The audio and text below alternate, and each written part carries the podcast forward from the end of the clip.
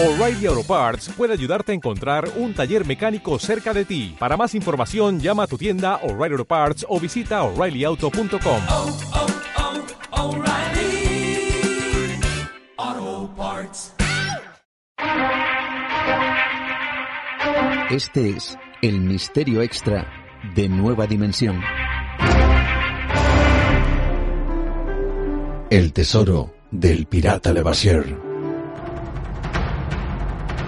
Quizá el nombre de Olivier Levassier no sea tan conocido como otros nombres de piratas, pero su vida merece un puesto destacado entre los más famosos. Olivier se curtió como auténtico bucanero, curiosamente, en la Guerra de Secesión Española. En uno de aquellos lances, una herida en combate le dejó tuerto, por lo que la figura del pirata con el parche en el ojo sí que encaja con este hombre. Sin embargo, a pesar de ver por un solo ojo, lo que no le fallaba era el olfato, ese que le decía dónde estaba el oro y las más increíbles riquezas.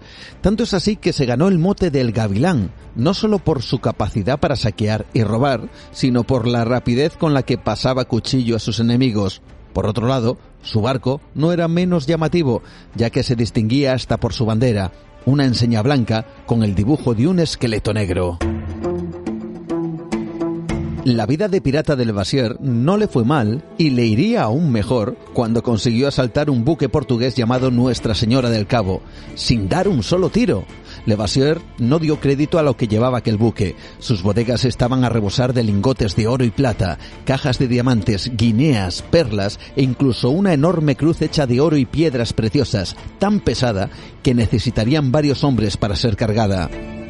Ante tal magnífico botín, el pirata se ocultó durante años en la isla de Mahé, en las Seychelles, hasta que fue capturado y trasladado a Saint-Denis. Allí se le juzgó y condenó a la horca. Bueno, pues fue en el mismo cadalso donde se desató la locura.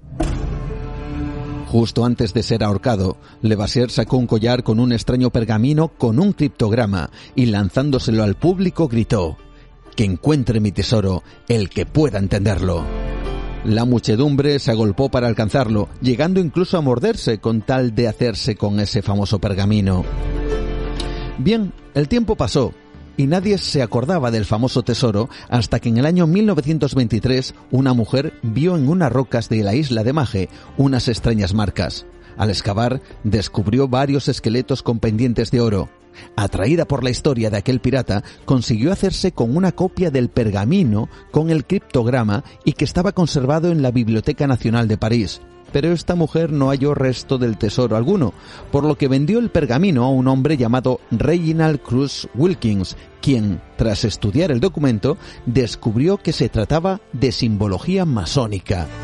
Reginald moriría en 1977 sin haber descifrado completamente el pergamino, pasando su trabajo a su hijo John, quien a día de hoy sigue tras las huellas de este tesoro.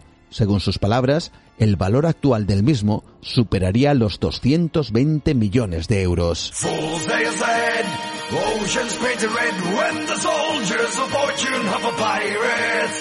Actualmente hay quienes en la isla toman a John por un loco y los que creen que en algún lugar de la misma puede estar el codiciado tesoro. Mientras, seguro que en las cabezas de quienes lo buscan resuenan con fuerza las últimas palabras del pirata Oliver Levassier. Que encuentre mi tesoro, el que pueda entenderlo. Buenas noches.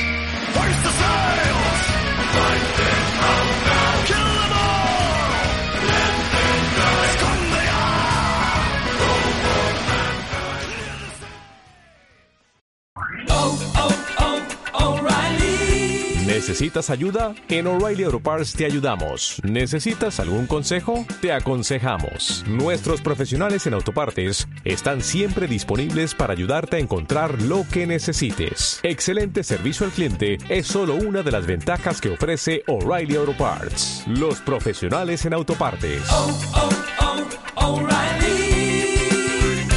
Auto Parts.